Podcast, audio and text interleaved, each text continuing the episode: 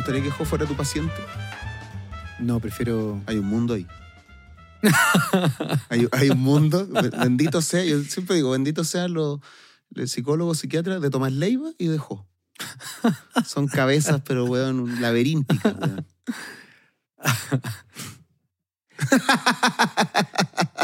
Yo, yo voy a omitir comentarios. Ah, bueno, eso podría ir en el programa igual, ¿eh? Podríamos abrir con eso. no. claro. Sí, que está bastante bien, creo yo. Está excelsa, exultante. Ya. Comenzamos, señores y señores. Charlitas en un pueblo fantasma. Vaya alegría estar de vuelta. eh, para que escuchen estas conversas, estos divagues sobre psicología, sociedad, eh, ¿por qué no? Eh, política, Filosofía, sociedad, filosofía, de todo un poco. lo contemporáneo. Filosofía martillazos. Eso. Me Como diría esa- el Nietzsche. Como diría el Nietzsche, el nihilista ese. ¿Tú leíste bien a Nietzsche? No, no, no, ¿No? He leído un par de libros de Nietzsche, pero es, es complejo. Yo leí a Nietzsche por las razones equivocadas porque yo pensé que era satánico. sí, me En acuerdo mi, en mi época de black metal, sí. imagínate. El anticristo. Tercero medio me compré el Anticristo porque consideré que era, que era el libro que tenía que leer para escuchar la música que escuchaba. Dark Funeral, Darkthrone. Dios mío, Venom, estaba tan perdido. Bursum. Pero ahí estuviste tú, amigo Manuel. Yo ahí estuve. Estuviste y estás en este Así podcast. Charlas en un pueblo fantasma. Saludamos a mi compañero, a mi partner, el psicólogo, eh, psicoanalista, eh, profesor, académico, escritor, poeta, el señor Manuel Ugalde. La cadena le brilló en lo oscuro. La cadena le brilla al oscuro. Bien. Eso es de J Balvin, ¿no? No, eso es de. ah, no, es de la. Toquicha con- Sí, sí, sí, sí. sí. Con Bad Yal. Sí, con Bayal, ¿verdad? Gra- gracias, gracias. Eh, estaba ya desacostumbrado a, a grabar. Eh, hace dos meses que no nos veíamos, Eduardo Carrasco, un poco más de dos meses. Sí. Así que una alegría poder volver de nuevo eh, a, a inquietarnos con el pensamiento, a ser portavoces de, del pensar, de los conceptos, Así de, de la reflexión de la, de la época. Así que, bueno, estoy muy contento de poder volver acá contigo a divagar un poquito, a, a ser los diletantes que somos, que vamos de aquí para allá, etc. Así que nada, pues, Juan, como también saludarte a ti, eh, yo siempre digo humorista, pero parece que a los ñoñoínos no les gusta. Eh, ¿Cómo es que se dice a ¿Y los...? ¿Por qué tú dices que yo soy un ñoíno? ¿Te parezco uno?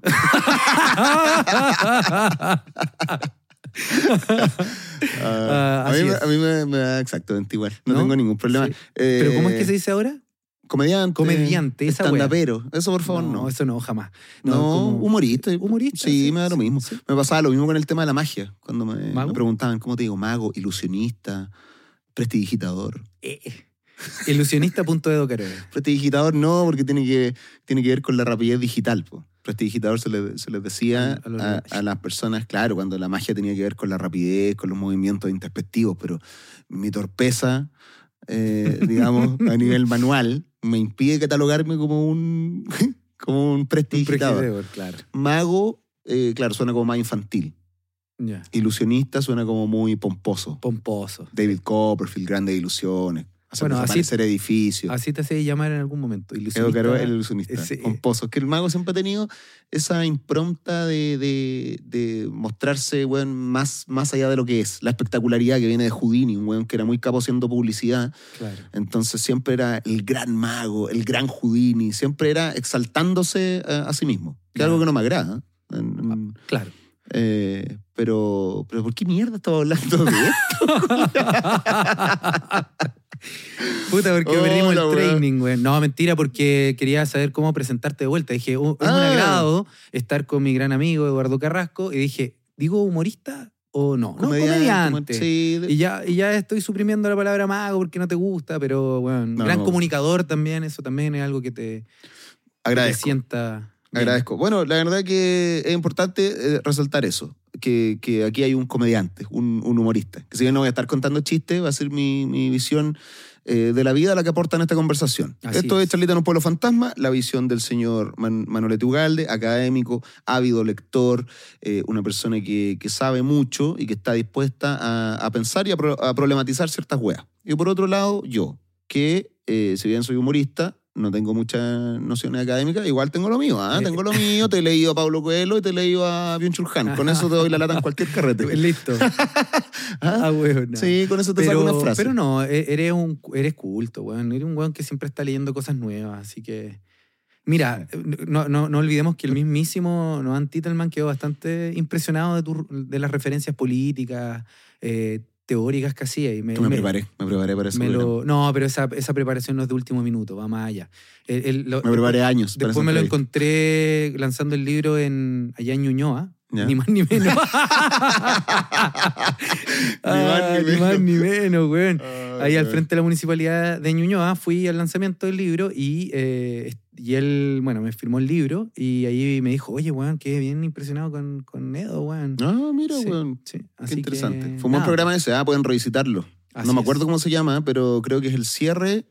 ¿El cierre de un tema o no? Eh, sí, son, no, son, claro, él cierra un tema de la, de la afectividad y la política, la emocionalidad y la política. Ah, eso era. Así es, y hablamos de la eh, identidad política y políticas en la eh, política identitaria y la identidad en la política.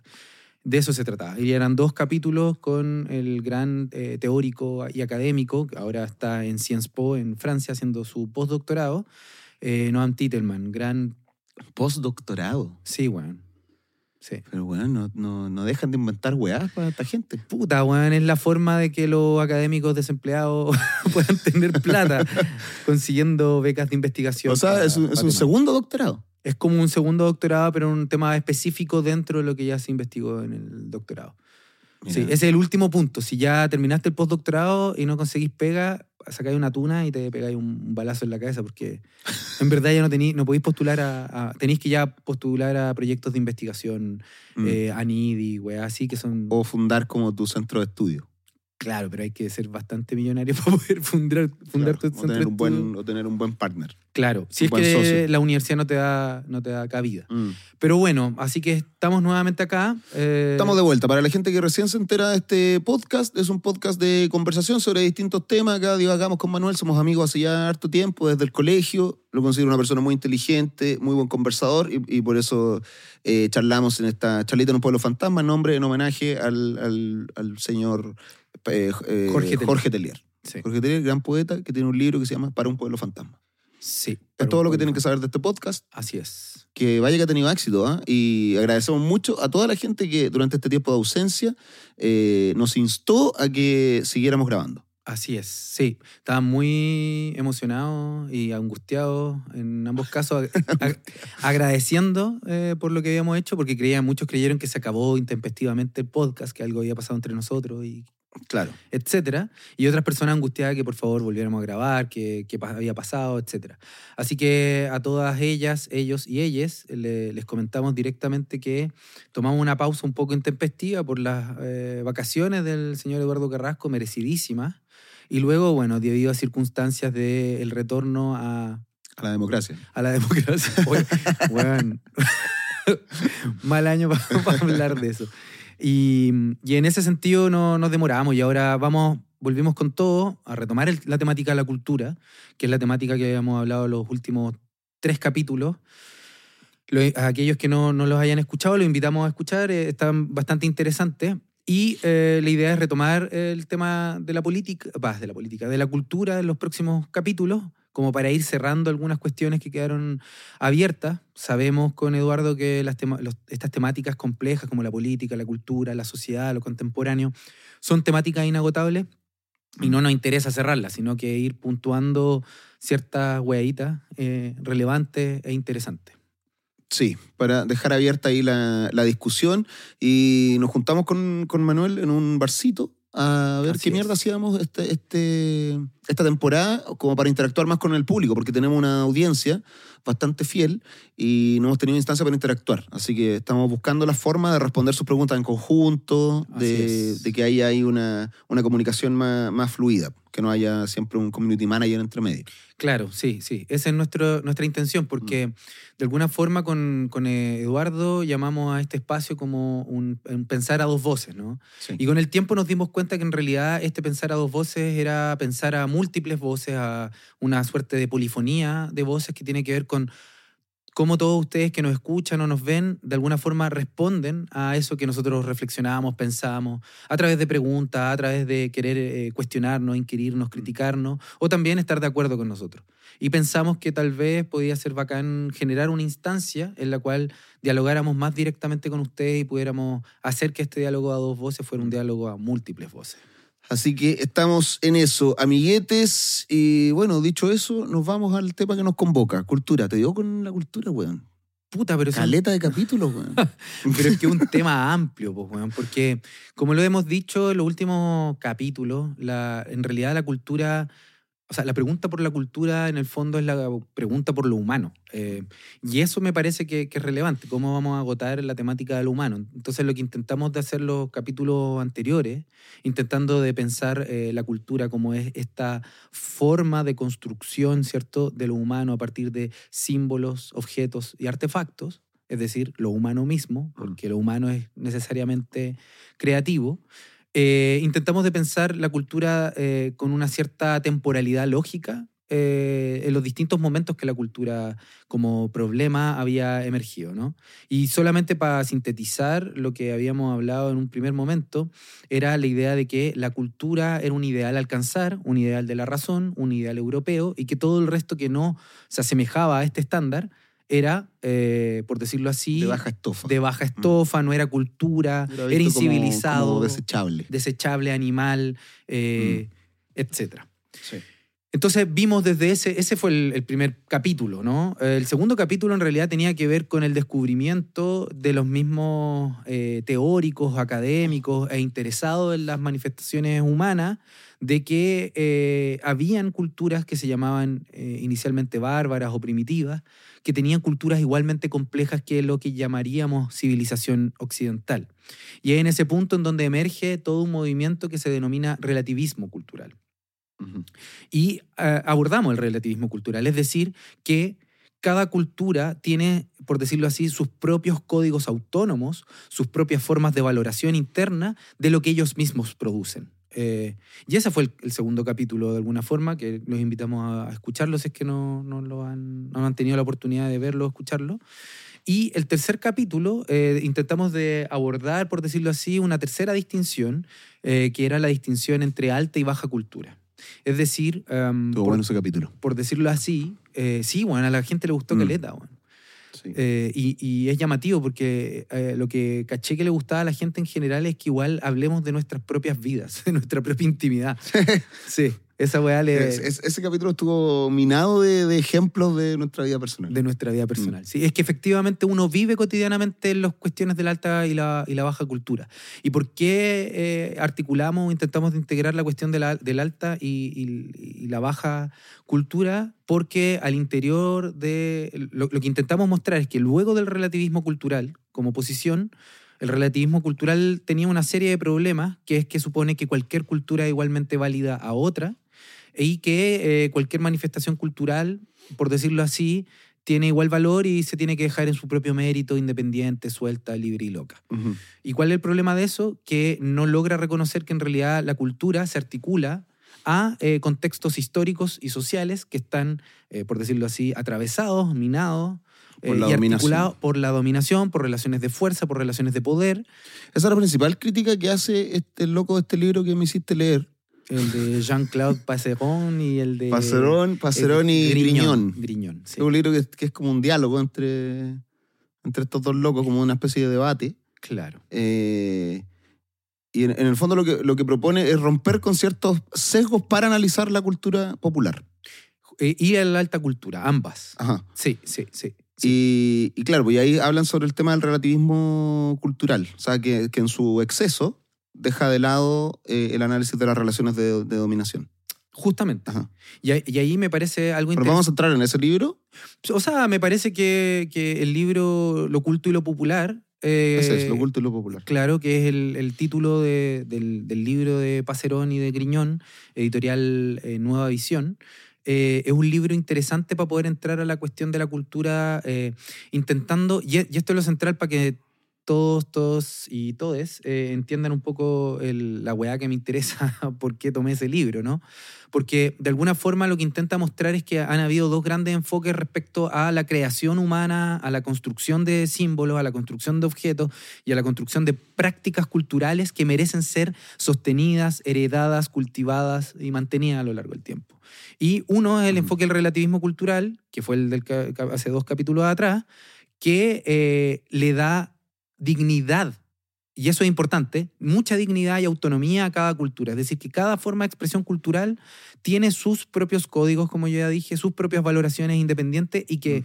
en esa independencia no, ninguna otra cultura puede venir a eh, poner nuevas valoraciones o valoraciones distintas porque sería Claro, o una sea, violencia. bajo el prisma de la cultura dominante o más grande o hegemónica, no, no se puede valorar esa cultura que tiene sus propios méritos en base a su historia, en base a sus dinámicas, a cómo ha- han fluido lo- los factores que van determinando esa sociedad. Así es, justamente. Ya. Y eso es adecuado, pero tiene este problema que ellos dicen, ¿no? Que es básicamente que eh, no logra interpretar que gran parte de las culturas populares Eh, están, eh, por decirlo así, eh, sumamente atravesadas, o sea, la construcción de la cultura popular de los pueblos Mm. está muy atravesada por todas las faltas, por todos los déficits, por todos los aplastamientos que Por ideología. por todas las ideologías imperantes, ¿no? Como a- que ha sido sus- eh, sistemáticamente, por decirlo así, aplastada por una alta Claro, cultura, o sea, una cultura de élite, por una cultura dominante. Claro, en el fondo sería un error abordar una cultura popular desde una tabula rasa, como... Como si O sea, estuviera, siempre- claro, claro, como si fuera completamente autónoma. Claro, siempre de la sociología es como in media res, como allá hay una weá y, y- y- hay que atenderla, o sea, no se puede soslayar simplemente y, y- glorificar o validar esta cultura por sí sola. Exacto. Ya. Porque no es, Es no es una cultura en sus méritos propios, Ajá, sino es que- interesante esa weá porque también se liga como a los otros capítulos que hablamos de, de que siempre estamos atravesados por el otro. Exacto. Y en este caso es por un otro que domina. Como anoche. Puta el weón. Ah, Como anoche. Como anoche. Me encanta esa weá. Atraves- Como anoche. ¿Atravesado? Depende, ¿ah? Depende. Depende, bueno. Yo no voy a hablar de mi, de mi sexualidad, pero volvamos a la, a la, a la cultura. A Pacerón, volvamos a Pacerón y Griñón. Y Griñón. Oye, todo esto de que quiera leer el libro es una verdadera entelequia.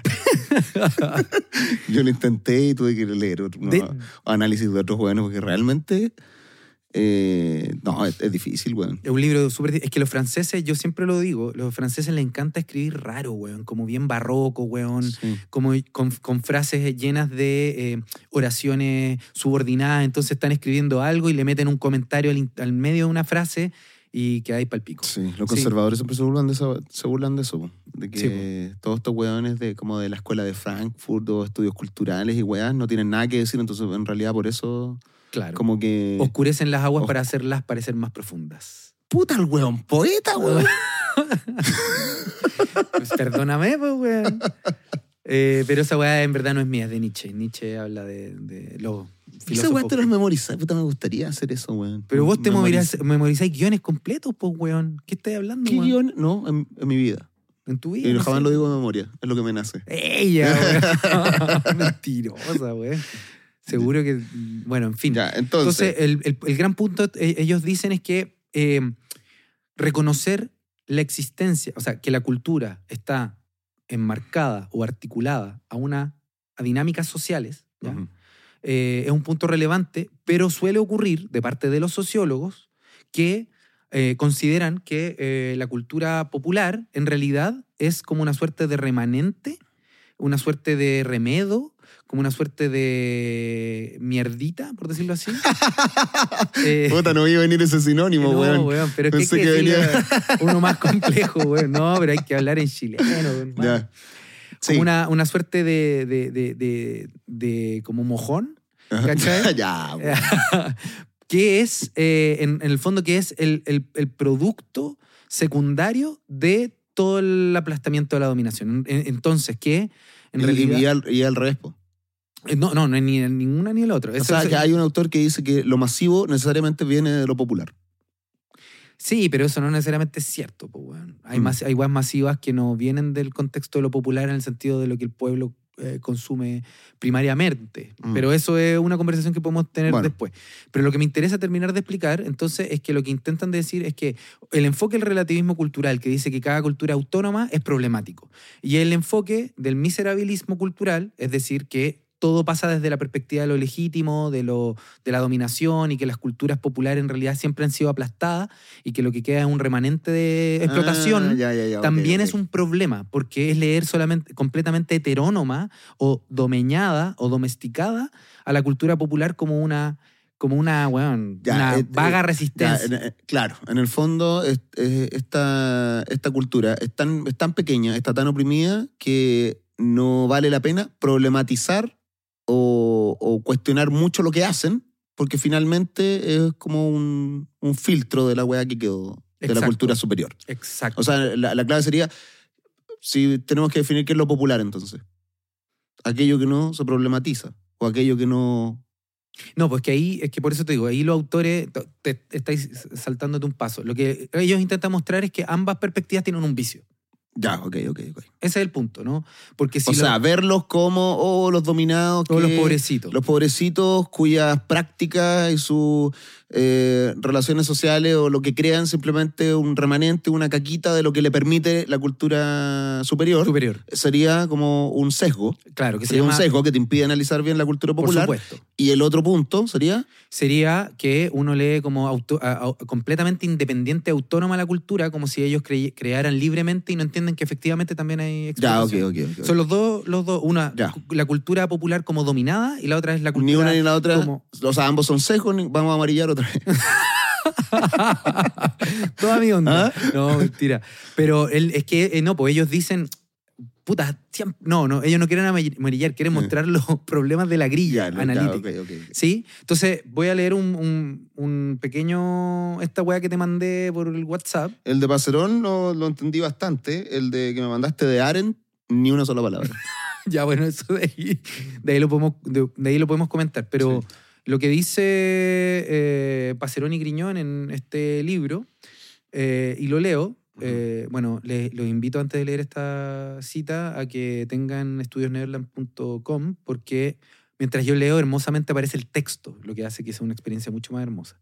Ya, entonces dice, cito, del mismo modo que las cegueras sociológicas del relativismo cultural aplicado a las culturas populares incitan al populismo, es decir, a creer que todas las culturas populares son súper libres, hacen lo que quieren, ¿cachai? Como toda esta perspectiva, hay que rescatar acá que populismo no está considerado en su acepción política, por supuesto, sino cultural. cultural. Es decir, que el pueblo crea eh, resistencia, revolución, que todo lo que el pueblo crea es algo demasiado hermoso y maravilloso. ¿ya? Ajá. Eh, uno podría llamar también el exotismo, ¿no? Cuando uno va a, al, a, no sé, pues, al sudeste asiático y dice, hoy la cultura, weón, de estos Hmm. weones son la raja, o va a India, hoy, pero tan original, tan singular esta weá, y no, no se dan cuenta que todo eso que genera el pueblo también está súper pasado por el tamiz del, de la explotación, ¿no? Ya, entonces, eh, vuelvo a la cita. Del mismo modo que las cegueras sociológicas del relativismo cultural aplicadas a las culturas populares incitan al populismo, para quien el sentido de las prácticas culturales populares se cumple íntegramente en la felicidad monádica o autosustentable, ¿Qué es monádico? autosustentable, sí. Ah.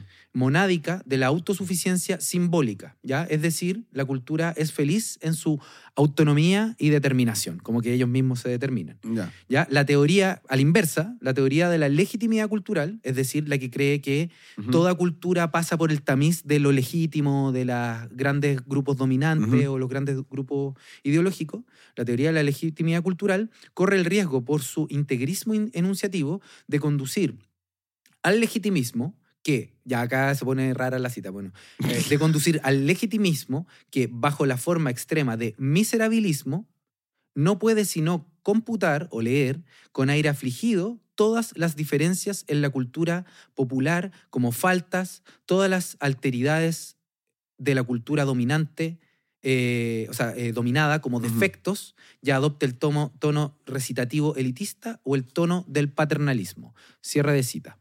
¿Qué, sin- mierda significa? ¿Qué significa eso, no? Que el, el legitimismo supone que hay una cultura que ha logrado ser legítima que tiene Ya. toda la plata a su haber, Que la que se redes podría a su denominar haber. como hegemónica. la hegemónica, la cultura Ajá. hegemónica, ¿ya? La alta cultura hegemónica. Y que la baja cultura o la cultura popular en realidad no es sino, como dijimos, el remedo, lo que sobra, lo que apenas pudo hacer algo, y que no es sino el reflejo de el, reflejo defectuoso de la alta cultura o de la cultura predominante. Entonces, por eso es miserabilista, porque ve con pena, con tristeza, lo que genera la cultura popular. Y esos son los dos problemas. Uno, ver que la cultura popular en verdad es sumamente libre y, y súper creativa y súper eh, feliz haciendo lo que hace. Y la otra, Ah. que cree que pobrecitos, weón. Por ejemplo, el reggaetón. Mm. Lo- los hueones miserabilistas leen como, no, eh, a la- a la- a lo- al pueblo le gusta el reggaetón porque en verdad eh, ganó el capitalismo, porque son, ganó el machismo, porque son súper hueones, hay que intentar de sacarlos de ahí.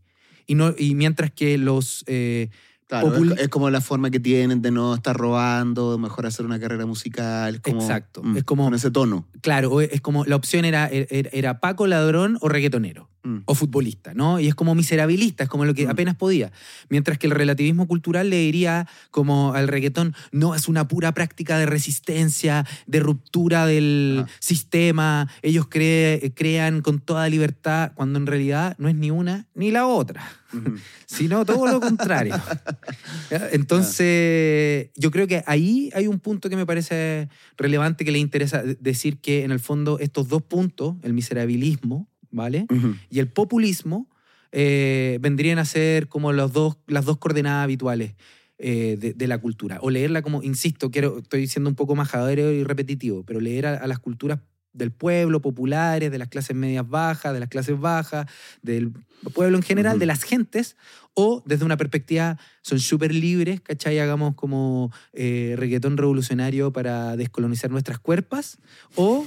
eh, o la versión eh, eh, como, no, el reggaetón es cultura de masas, patriarcal, ¿cachai? Eso son, y eso es problemático. Porque en realidad, y ahí viene el punto, que intentan de, de- de plantear estos autores, que en realidad hay que reconocer dos weas, que efectivamente no hay sociedad que no se inscriba en relaciones de fuerza y de, de- de dominación. Eso es inevitable. ¿Ya? Eh, No hay ninguna cultura que no tenga ese tipo de, de relaciones. Por lo tanto, evidentemente, en la constitución de relaciones de do- dominación con instituciones eh, sociales y culturales que reproducen estas formas de dominación, la escuela, eh, las cárceles, eh, lo- la televisión abierta, etc., es evidente que los sectores populares van a repetir de alguna forma, ¿cierto? Eh, la- lo- la- lo- la- el lugar de dominación que tienen. Es inevitable. O sea, el miserabilismo, una, uno de, los- de las consecuencias que tendría sería eh, la instrumentalización. Puede ser también. ¿En qué sentido? En el sentido que al ver eh, lo que la cultura popular desarrolla como algo, como algo pobrecito, como algo Mm. bajo, como un remedo, Sí. eh, es algo que se puede usar para después simplemente llevarlo a esa alta cultura a mi manera. Es lo que, Palpico, sí, sí. O sea, esa es una de las formas, ¿no? O sea, la, la weá es que el diagnóstico que hacen lo- los miserabilistas es que eh, la cultura popular en realidad es lo que se- es un remedio, ¿no? O una mierda, para decirlo en simple, ¿no? Entonces, hay varias estrategias de agarrar a estos a la gente con la cultura popular, reformarla y a eliminarle que toquen violín, que escuchen a Bach, qué sé yo, ¿no? Como claro. ¿Ya?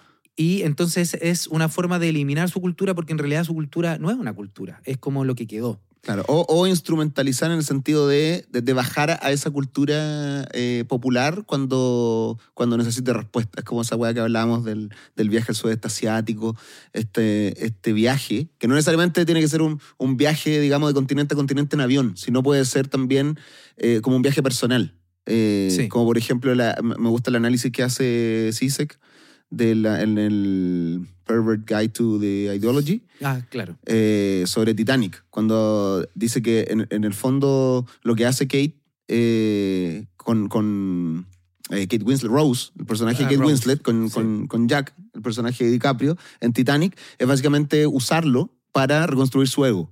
Exacto. ¿ya? En, en- en el fondo una persona que está dañada, que está con problemas emocionales y, y hace lo que hacen los ricos cuando están con crisis de identidad, crisis culturales o existenciales, que bajan a tercera clase para como un poco vampirizar Exacto. esa cultura. Es decir, cuando, cuando los ricos pierden su vitalidad, eh, recurren como a, este, a esta relación con el, con el bajo mundo, con la Claro. baja cultura.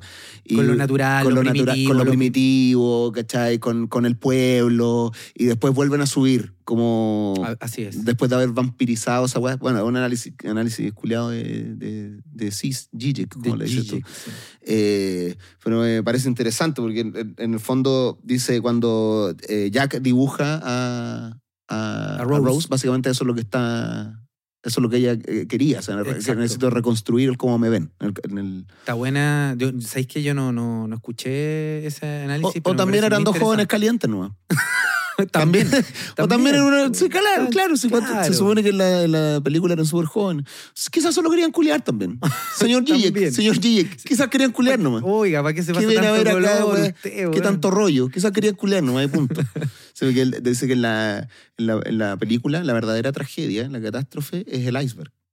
O sea, que el iceberg viene a evitar la verdadera catástrofe, que es que estos hueones, eh, post eh, Titanic, mantuvieran su amor. Ma- es- es- Porque iba a ser una guayana, estar culiando tres semanas en, Nueva. York y listo. Obvio. O sea, Pero- pre- precisamente la fantasía puede sostenerse en la medida de que llegó el, el iceberg Claro. para impedir que la realidad le, gan- le ganara. Que era O que- quizás querían culiar nomás, señor. ¡Guatón culiao! Ah, la. Ya. Bueno, Eh, ya, pero eso pero sí. es eso de, de Sí. como del, del- de, la, de la pérdida de la, cuando las clases a- o la, la cul- la alta cultura pierde su vitalidad, eso de bajar a vampirizar a la otra, eh, para subir e instrumentalizar con el prisma del miserabilismo. O sea, a mí me parece que en tu polera tenía un muy buen ejemplo, eh, que, que esto es muy útil. Puta para- la wea, soy miserabilista. No, no, no, tú no, tú no. ¿Cachai que, que quienes están en esa polera? po? Sí. ¿Quiénes son? Bueno, este es un, eh, un dibujo que hizo mi hija. Basquiat. Jean-Michel, creo que se llama Jean-Michel, ¿no? Jean-Michel Basquiat y Warhol. Ya, Jean-Michel Basquiat y Andy Warhol. A mí me parece que es un ejemplo claro respecto al... Gran amigo. ¿ah? mis- mira, mira, weón. Yo, e- eso es la- el cuento Disney de la relación. Eh, Jean-Michel Basquiat era un afrodescendiente, ¿cierto? Que era, eh, creo que era de Haití, haitiano, creo que era. ¿Cierto? El weón era pobre, tenía 19 años y vendía sus dibujos. Fíjense, eh, bueno, miren por favor ese dibujo. ¿Sabéis cuál es el nombre de la obra para los que estén en Spotify y, y la quieran buscar? ¿Hasta ahora? Sí. No tengo idea. Ya, bueno. Ahí, pero una obra de, de Basquiat donde aparece entonces Andy Warhol y, y Jean-Michel Basquiat. Me parece, insisto, un ejemplo con- con- muy gráfico de lo que estáis diciendo. Bueno, Andy Warhol inventó o fue uno de los grandes promotores del arte pop, ¿cierto? Y en ese sentido, eh, Warhol era de una gran élite, ¿ya? Un gringo de gran élite con familia. Capital cultural. Con y capital contacto, económico y todo eso. Y la historia que se cuenta de, de Basquiat, cómo conoce a este weón, fue que Basquiat estaba, vivía en la calle en condiciones de miseria Ujú. y un día vendía sus obras, que, que le llaman brutalista y nombres culiados, pero era que no había estudiado arte en realidad. Y hacía lo que podía expre- expresar. Y Cuando en, en, sorry que te interrumpa, Sí. esa weá brutalista, me, me me invitaron a un edificio brutalista en. ¿en dónde? ¿Cuándo? ¿A dónde? Ah, En Londres. En Londres, Cuando, cuando fui, cuando me junté ahí con los amigos. con los amigos. Había que ir a un, a un edificio brutalista. En Yo lo único de- que quería era, era ir a un shopping. Y no, único- no, que vamos al edificio brutalista, Brutalista, weón, weón. ahí comen con las patas, con las weón. patas, weón, hay que subir 30 pisos porque no hay Y ascensor. hay un weón porque bro- pega brochazos en un árbol, weón, y una weá, pero... uh. Una weá. Weón, y tú lo único que querías era subirte una. Yo quería comprarme un pantalón, amigo. quería, comprar- H&M. quería comprarme unas zapatillas, eso es todo lo que quería hacer. Y subirte a la, a la rueda de la fortuna. ¿Cómo se llama esa weá? En London Eye. al London Eye, weón. ¿Qué tanto, weón? Quiero ver la ciudad desde arriba, weón, como los weones. Ya, y claro, y nos invitaron a un edificio brutalista y dice, ¿qué mierda es el brutalismo? O sea, como... Y eso parece, como, es como una tipo de arquitectura media tosca, como media grande. Claro, media- pero eso en arquitectura. Sí. Ah, ya, otra- en- otra weá. Sí. Bueno. Bueno. entonces la weá es que se encuentra Basquiat con Warhol en un café y le intenta vender a Basquiat una, o sea, a a Basquiat una A obra Warhol. a Warhol. Ajá. Y Warhol, quedó pal pico, porque, bueno, le gustó Basquiat porque era un weón bien guapo, Ajá. Basquiat, era bien sensual. Mm. Y Basquiat, o sea, eh, Warhol adopta a Sí. Basquiat porque encontraba que tenía originalidad, singularidad, que tenía la energía que él no tenía. Y, por ejemplo, en un momento intentaron de hacer cosas juntos y hay una obra muy clásica y característica que Basquiat, eh, este buen de Warhol hizo un- una de sus rey, o sea, de sus mierda, no, no sé cómo se llama, eh, una wea pop, un extensil, se lo pasa a Basquiat y Basquiat lo agarra, lo pone en el piso y lo mea. Y, weón, Wa- Warhol le vino un, un orgasmo culiado, ¿no? Como, pero si te fijáis, lo que hace Warhol es rescatar lo que Basquiat no leía de su propia obra, entre comillas. No es que. Y es Warhol el que hace a Basquiat. Basquiat, ¿cachai? Él lo mete a los círculos y toda la weá, y es como yo tengo los ojos para rescatar lo realmente artístico tuyo. Y lo agarra y lo integra a la cultura. Entonces, de alguna forma, mi lectura es que. No eh, puede ser una buena persona nomás que... no, no era una buena persona. Eh, eh, entonces, claro, eh, Basquiat de alguna forma fue, por decirlo así, eh, el viaje de para encontrarse a sí mismo. O sea, porque la obra de Warhol cambia cuando se encuentra con Basquiat. Usó o instrumentalizó, te- estoy hablando en tus términos, ¿ah? Instrumentalizó al pobre para encontrarse a sí mismo artísticamente y también lo otro que hace la elite miserabilista, que es decir, este bueno es muy miserable, vamos a darle buenas condiciones para que su caquita se eleve. ¿Cachai? Que suena tan despectivo, loco. Pero estoy exagerando, estoy exagerando el punto, no es, que lo, no es lo que yo pienso, weón. Pero en general es como, oye, este roto, si es que Mm. a este roto, weón, si le ponemos una buena guitarra, eh, le arreglamos las canciones, le ponemos un buen Le productor. arreglamos los dientes, Claro, lo Eso. perfumamos un poco. lo perfumamos un poco y listo. Y, weón, ¿cachai? Ese es un poco la relación con el de miserabilismo. O es decir, o se le intenta borrar su propia cultura o se le intenta integrar a la alta cultura con, el, el- eh, con, el- con un cierto pago. ¿Y que era Que- mejor dejarlo en la calle, Basket? ¿Eso Eh, me estás diciendo? No, no te estoy diciendo eso. Estoy diciendo cuál el- Mira el culiado, weón. ¿Cuál Era mejor decirle, sí, bonita tu wea, sigue ahí, en Sí, la eso, tres dólares. O era mejor ayudarlo, tenderle una mano, mostrarle contacto. Yo estoy analizando un caso, concha tu madre, no estoy juiciándolo, weón.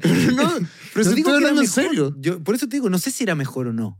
Lo que estoy diciendo es que hubo un cierto precio que tuvo que eh, pagar este encuentro, que es básicamente la traducción del, del mono, ¿cachai? Como la Ujú. traducción de Basquiat a una weá que era distinta. Y de Claro. hecho, si uno ve la historia de Basquiat, hay varios documentales al respecto, Basquiat no lo pasó muy bien siendo un gran artista. Mm. Era un weón que realmente no logró como, puta, era un weón realmente migrante, pobre, Mm. ¿cachai? Como adicto y que eh, nadie lo, o sea, nadie lo cuidó. Lo instrumentalizaron realmente y el weón terminó, weón, muerto de sobredosis, muy joven. Ya, pero no entiendo para dónde va. Y en el fondo, este, este arte que surge de, de lo, de lo popular, eh, finalmente solo va a ser útil a la sociedad mientras se circun- circunscriba A, a, los cánones. a los cánones de la cultura hegemónica. Claro. Ahora, ¿eso es bueno o es malo?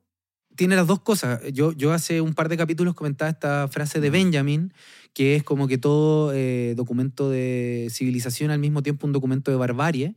Eh, es evidente que hay un rescate. O sea, Basquiat no se hubiese, para decirlo así en términos más sencillos, Basquiat no hubiera heredado un legado a la cultura si es que la alta cultura no lo hubiese tomado estaría perdidísimo, sería uno más, ¿no? Y precisamente, o sea, yo me acuerdo cuando fui a, a- a París, al, al Pompidou, eh, bueno, yo lo único que quería ver era una, o sea, yo de hecho, si te fijáis, en mi iPad tengo Sí, una po, obra de Basquiat. Basquiat, a mí me Ujú. encanta Basquiat. Eh, fui y vi una obra de Basquiat y me conmoví con la weá y solamente pu- pude ir a ver la Pompidou porque ya no era un... eh, ¿Cómo se llama esto? Un migrante en Estados Unidos que hacía dibujos culi- culiados drogados. Claro, claro. No, era un artista. Mm. Y gracias a eso se, se salvó. ¿Cuál fue el costo de eso? Bueno, parece ser que hay, cuando uno, y esto lo dicen algunos autores, eh, dicen que cuando la, la- la institución museal, es decir, en los museos, que es la institución donde ingresa la- el arte y la cultura legitimada, lo dicen así, la institución mu- museal es una institución mortuoria. Porque todo lo que entra termina muriendo, ¿no? De alguna forma. Por algo entra el museo. Si estuviera vivo, estaría en las calles, por decirlo así. Cuando entra al museo es porque en realidad ya eh, se transformó en patrimonio, se transformó en algo más o menos muerto, ¿no? Pero ¿y cómo se explica entonces que las mayores obras de la historia, el naufragio de la Medusa, no sé, la Mona Lisa, sigan atrayendo público y se siga hablando si están en un museo? Están vivas todavía. Es que es el punto, que en el fondo, de alguna forma, lo que entra, en- o sea, está vivo en un cierto sentido. Ujú. pero hay una cuestión que termina por morir, por decirlo así. O sea, el precio a pagar por el, porque se sigan reproduciendo a lo largo de la historia la Mona Lisa, eh, Da Vinci, en fin, es igual matarlo un poco. Los transformáis en polera, los transformáis en tazones, los transformáis en weas que no son la obra de arte. Lo transformáis en gente con cámara sacando fotos, weón, y que hay guardias que hay que empujar. Ujú. Eso no es la concepción en sí misma. O sea, te fijáis que tiene ambivalencia. Y ese es el punto Ajá. que intenta plantear eh, estos autores Pacerón y, y Griñón. Sí, que el otro también tiene. O sea, si hubieran dejado la Mona Lisa en la calle, weón, yo creo que no hubiera perdurado nada. po. Por supuesto que no, Mm. por supuesto que no. O sea, por eso te digo, yo, yo creo que lo interesante de estos autores que dicen, que intentan de decir, es que no hay que escoger ni uno ni otro, sino que darse cuenta que cualquier forma que miremos Mm. eh, teóricamente a la cultura va a suponer una cierta eh, traición a entender eh, la cultura, no la va a entender completamente. Entonces no hay una receta para leer la cultura. Ese es mi punto, no hay una receta para leer una cultura y la lectura cultural siempre, como ellos dicen, va a ser ambivalente. Al mismo tiempo, o sea, voy a decirlo en estos términos, ¿no? La cazuela chilena, que es un... ¿Por qué te reís de la cazuela chilena? No, no vi venir ese ejemplo nomás, pues, weón. Pero pensémoslo, no, no, pensémoslo, ¿no? La cazuela chilena Ajá. es un producto cultural, Sí. ¿ya? Que es una mezcla de un conjunto de ingredientes que satisfacen una función vital básica, que es la función alimentaria, de reproducción vital, pero el conjunto y la sistematización de una cierta receta es un producto cultural. Lo entendemos, ¿no? Tiene cierto sabor, tiene Sí. una cierta forma de hacer, etc. Por, algo están los ingredientes, por, por alguna razón histórica están esos ingredientes ahí y no otros. Exacto. ¿cierto? Entonces uno podría decir la cazuela, el charquicán, ¿no? Un montón de comidas. Son productos culturales, porque son productos eh, alimentarios y que tienen una segunda función que excede lo alimentario, que es una función de estilo, de herencia, una función incluso estética, ¿cachai? Ya. El punto es que nadie va a decir que la cazuela, en realidad, y este es el gran punto, no es en el fondo una traducción de condiciones materiales miserables de existencia. O sea, por eso la cazuela no tiene una carne, sino que tiene los huesos de la carne, ¿cachai? Eh, no tiene la presa completa en general la, la cazuela originaria. Lo que se hace es hacer el caldo con los pedazos de carne que sobraron. Entonces, Mm. si uno va- ve históricamente el nacimiento de la cazuela, históricamente el, el nacimiento de la cazuela es un, es un nacimiento, por decirlo así, de resistencia. Era lo que tenían la gente, los pe- el peonaje en Chile para poder hacer una comida. Como el charquicán, como la carbonada. como la car- todas las comidas chilenas, si lo pensáis, son comidas de peonaje, por decirlo así. Comidas súper campesinas, muy pobres, ¿cachai? Salvo el asado, que ya es otra cosa, pero Y la entraña. La, pero Ah, la entraña ahora es parte- no sé si- Claro, sí, po, Ah. o, o la lengua. Antes era barata la lengua, por decirlo así. Y ahora es como Hasta el de choclo, la humita. la humita. Mm. Eh, cada vez que digo la humita me acuerdo de mi amiga, la, la ¿Tu humita. amiga humita? Siempre, siempre la encuentro en los carretes, no es a ella. Puta, weón. Sí, pues, weón. Sí. Sí. Bueno, pero más allá de eso, pero la, la, la weá, lo que quiero intentar de decir, que si uno piensa históricamente en la cazuela, la cazuela es el remedo de lo que quedaba la alta cultura, es decir, lo que no se comía en las grandes élites. Era lo que quedaba, las papas que sobraban, agua, ¿cachai? Entonces, no ver que la cazuela es un producto de circunstancias, de dominación, de tensión, sería ciego, ¿no? Pero al mismo tiempo, verla como meramente algo generado libremente, también sería ciego. Y la cazuela es al mismo esas dos cosas, ¿cachai? Como es un testimonio de lo que se pudo hacer con lo que se tenía, pero también es algo O sea, es un, glorificable. claro, la cazuela sería un producto de la dominación cultural y al mismo tiempo de la libertad de las relaciones de las personas para crear con... con lo que se tiene algo que va más allá de lo que se puede. ¿Por qué decirlo en estos términos? Porque evidentemente podría haber salido otra cosa. Pero la cazuela es que aun cuando hay dominación, se puede crear lo nuevo, ¿no? Ujú. Y de la misma forma, si uno ve gran parte de los platos característicos del pueblo, en toda Latinoamérica, estoy pensando acá, en el caso, no sé, weón, de Cuba, moros y cristianos, que es como eh, eh, porotos negros con arroz y, eh, ¿cómo se llama esto? Eh, plátano frito, y así en, en general los tostones en Colombia, qué sé yo, estoy diciendo cualquier cosa. Si te fijáis, en el fondo son construcciones en resistencia, por decirlo El así. perro en China. No, lo digo en serio. sé, pues, weón, yo no conozco. Sí, pues una, una vez una persona me decía Ah, que, que, claro, nosotros nos espantamos con, con el consumo de perro en ciertas áreas de China, pero eso también obedece a un marco histórico, a una necesidad, a una resistencia, que era básicamente la cantidad de hambrunas que había. Ah, claro. Era tener que comer la wea que Claro. hubiera, ¿cachai? O sea, claro. por eso comen es- es- tal cantidad de animales, que para nosotros, weón, es, Sí, es- es ridículo claro. o inmoral. Eh, para ellos Fue una respuesta, una solución. para ellos fue una solución, ¿cachai? Que quedó en el tiempo y no sé si todavía se... Sí, de hecho sí. Se, O se vos que perro. comiste bicho en México, pues, weón. Ah, sí, pues. Comí... ¿Cómo se llamaban? Chapulines. Chapulines. Los Mm. chapulines, que son estos grillitos, grillitos rojizos. No sé si son rojizos o, o el, o el rojizo se los da el picante, pero de ahí va a entrar el chapulín colorado. Ah, no, nunca lo había pensado. Es que nunca he ido a México, entonces no, no, no cachaba que eran... Yo, ese personaje de Chespirito yo creo que Sí, pues lo conozco, pues. Pero no sabía que era un, una weá típica, chapulines. característica en, en México. Entonces lo que quiero decir es que, no sé, pues leer la cazuela como algo miserable Ajá. es igual de erróneo que leerlo como una pura glorificación de lo más grande. ¿Cachai? Como es, una, un entrecruce Claro. ambivalente. O sea, son las dos cosas al mismo tiempo. Y hay que reconocer que, no sé, por el hip hop en Chile es un producto que, de respuesta a una serie de weas, pero no lo voy a leer miserabilistamente. O el reggaetón y la música urbana ha sido una gran respuesta de, de la marginalización, pero no voy a leerlo como pobrecitos, no tuvieron otras formas de expresarse culturalmente. Ellos crearon cosas nuevas en ese sitio. Entonces, por eso ellos dicen que hay una hueá ambivalente, que eh, la cultura siempre tiene que leer la dimensión social o ideológica, que son las formas de dominación concreta que tiene toda producción cultural del pueblo, pero también, bueno, no seamos hueones, hay que leer que el pueblo en esa circunstancia no está todo el día pensando en la elite, no, construye cosas nuevas con lo que tiene, Mm. ¿cachai? Como no es como que estuviera todo el rato referido a una resistencia cultural absolutamente consciente. Y de hecho, no, no sé si se, se- se entiende lo, lo que estoy comentando. Sí. ¿Sí? ¿Sí? ¿Te hace te he sentido? entendido como nunca.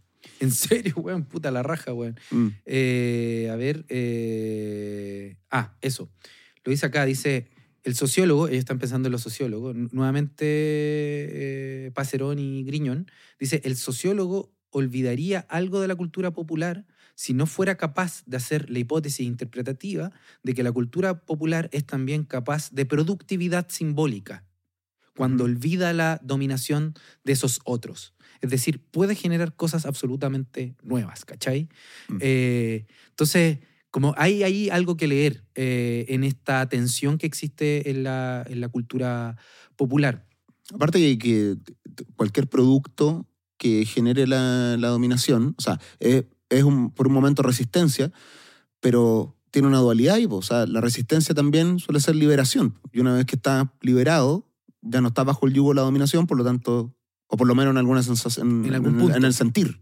¿cachai? sí. Por lo tanto, al, al estar fuera, eh, ya pasa a ser algo que quizás en su origen tuvo la dominación de por medio, pero que después ya no. Sí, Entonces ahí hay de como una... acuerdo, Ujú. de acuerdo. Igual el gran punto y el gran tema es que estas cuestiones ocurren en el marco de, un- de- de procesos históricos, ¿cierto? Concretos. Y voy a decirlo así, ¿no? Quiero poner un ejemplo que a mí tal vez ahora lo leo com- como, como un análisis injusto que yo hice, ¿no? Pero, pero creo que se ponen en juego esta, esta, esta tensión o este entrecruce. Eh, una vez fui a, a ver una película hace harto tiempo, 2016, ponte tú, Propaganda, creo que se llamaba, de Christopher Murray, que era un documental sobre las elecciones. Y Sí, lo nada, vi, hoy me lo, eh, lo vi en la escuela de cine. Me hicieron ir a verlo. ¿En serio? Ujú. Ya, la raja. Era, era interesante, weón. Eh, ellos... eh, eh, eh, esta película nació... Era como una cámara que estaba siempre como en el lado B de la weá, ¿no? Exacto, en Sí. el lado B de la wea. Y de hecho, ellos, a propósito de esto, creo que el mismo Christopher Murray hace una wea que se llama MAFI o algo así, Mapa Fílmico de un País. Eh, Ahí desconozco. Ah, ya. Y eh, te tinca que fue más o menos 2016, tú estás en cine en esa Sí? Ah, sí, ya. por ahí, por ahí. Ya. Entonces, pico, yo, tú sabéis que a mí me encanta meterme a Van Premier y todas esas mierdas, weón, porque como y tomo gratis. Y soy bien kuma en ese sentido. Entonces fui a la, a la Van Premier de Ya. esta película y voy a decirlo así, ¿no? Como que me di cuenta que había pura gente, no sé qué colegio, pero onda Santiago College, ¿cachai? Como eh, Un riesgo San- so- un San riesgo George, social. Claro, gente en riesgo social, totalmente, eh, con, con ficha Casen. Ya, Ujú. Y la weá es que eh, en un momento, en esta carrete, yo lo estaba pasando bastante bien y empieza a sonar eh, Tiro de Gracia. Y eh, suena Tiro de Gracia y bueno, todos cantando Tiro de Gracia. Y a mí me llamó la atención esto, que un grupo de los 90, aparentemente de extracción popular, fuera cantado por los grupos que iban a dominar, en- que actualmente dominan el país. Probablemente todos esos hueones que fueron a la Premier están ahora en algún puesto gubernamental, grandes empresas, etc. ¿Ya? Eh, entonces, yo decía, ¿cuáles son? Esto me, me pregunté, me he curado en ese momento. Yo recién estaba tomando en- por esa fecha y me pregunté eh, cuáles son las condiciones de posibilidad que un grupo popular, marginal y de un estilo marginal como el hip hop sea cantado como un mantra, como un rezo por toda la gente de la élite. Ujú. ¿Cachai? Y allí me contesté que de alguna forma lo que hizo Tiro de Gracia era que era un grupo popular que tenía ciertas condiciones que fue leído desde el miserabilismo, desde la Ujú. élite, y ¿qué es lo que hicieron? Lo integraron a la concerta o a la élite política. Y yo, de hecho, eh, en ese, escribí un texto que nunca lo publiqué y que, digo, fui un poco injusto en ese momento porque era más purista, Mm. pero le llamé el hip hop en la medida de lo posible a Tiro de Gracia, ¿cachai? ¿Por qué el hip hop en la medida de lo posible? Porque era un poco como Elwin, ¿cachai? Como Mm. una, una entrecruce. Hagamos hip hop estéticamente, pero los contenidos que sean lo suficientemente edulcorados para que eh, sean leídos por cualquier persona de cualquier estrato. Entonces, el ritmo es lo, que re- recupera el, el- Esa es una interpretación que hice el 2016. Ujú. Eh, los ritmos recuperan lo- lo- la, la cultura marginal del hip hop, pero en la temática, en, en- en la relación con, con- con las eh, clases, las temáticas son más bien de eh, formación social. Eh, por ejemplo, no sé si alguna vez te he comentado esto, ¿no? Como si uno ve el disco Ser Humano, como que el tema más duro, o sea, si uno escucha Portavoz o escucha Guerrero Oculto, ellos culpan al sistema. Ujú. Dicen que el sistema es una mierda y si te fijáis, es un hip hop que se sostiene en la resistencia cultural. Y por eso no ha sido conocido como es Tiro de Gracia, que ha sido de los discos más vendidos. Ya, el tema es, yo sé que nadie te dobla, tienes que tirar para arriba, joven de la pobla. Si te Ujú. fijáis, es un tema de la meritocracia. No cuestiona el sistema, sino que le pide a los jóvenes que luchen para surgir. Eso es muy un discurso de, de la socialdemocracia, de la democracia cristiana, de la concertación. Mm. No por nada, eh, Tiro de Gracia, aunque haya hecho algo sutil, tocó eh, la moneda, Ujú. ¿cachai? Como tocaron en eventos de, de Frey. Eh, yo no estoy cuestionando, lo estoy describiendo el fenómeno. En ese momento lo cuestioné. Ahora, puta. ¿Por qué estoy comentando esto? Porque de alguna forma, si te fijáis, ellos como grupo, para hacerse suficientemente conocidos, tuvo que traducir y traicionar, traducir y traicionar van de la mano, todos los contenidos más radicales para poder ingresar a algo, a, Ajá. un- a capas sociales mayores.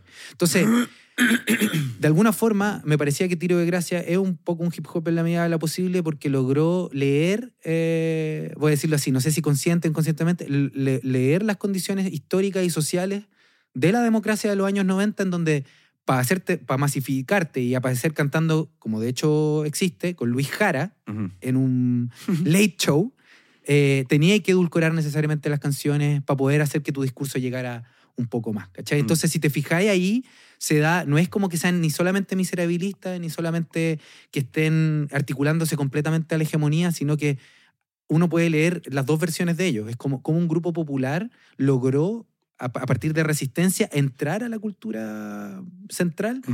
Y también cómo es que la cultura más legítima intentó de traicionar y dar vuelta lo máximo posible a tiro de gracia para que lograra ingresar al, al, al Una suerte de lo que ocurrió con, con Basquiat.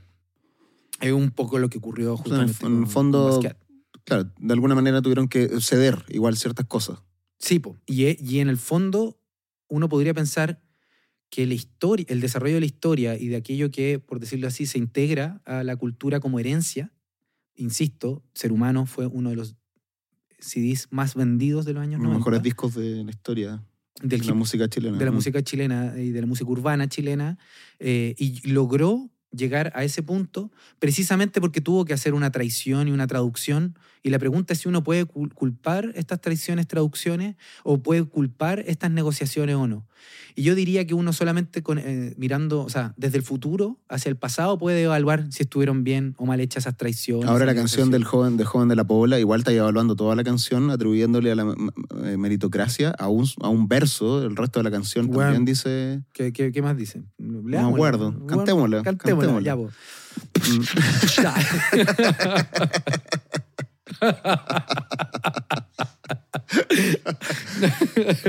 Te imaginas, güey. Ah, ya, invitemos a Luis Jara. Mira, el, me- yo me tengo. bueno, otro día lo podemos hablar, puedo extender el diálogo, pero yo analicé todo ese disco. Ah, y, bueno, bueno, ya. Sí, y si te fijáis, hablan de. Y la guatita Sí, claro, creció, me- creció, el VIH, weón. Sí. Weón, es como hip hop, política pública. mm, Eso es, ¿cachai? Claro, es distinto a lo que pasó con Resonancia, por ejemplo. Yo me acuerdo que en el colegio escuchaba Tiro de Gracia, Maquisa, Resonancia. Resonancia era mucho más rudo y al, Mucho. parecer, y al parecer no se dio mucho en el lenguaje ni en su forma de, Exacto. de hacer música. Y por eso, yo no sé si uno, por eso te digo, no, no sé si estoy siendo amarillo en este momento, pero ah, tiendo a lo, Lo eres. Pensé que, tiendo a lo pensé que tenías hepatitis, de hecho. tiendo a lo amarillo. Eh, no, no, realmente no, no creo que tenga lo amarillo, sino que mi análisis, uno tiene el, el- Mm. análisis es distinto a, a las posiciones políticas.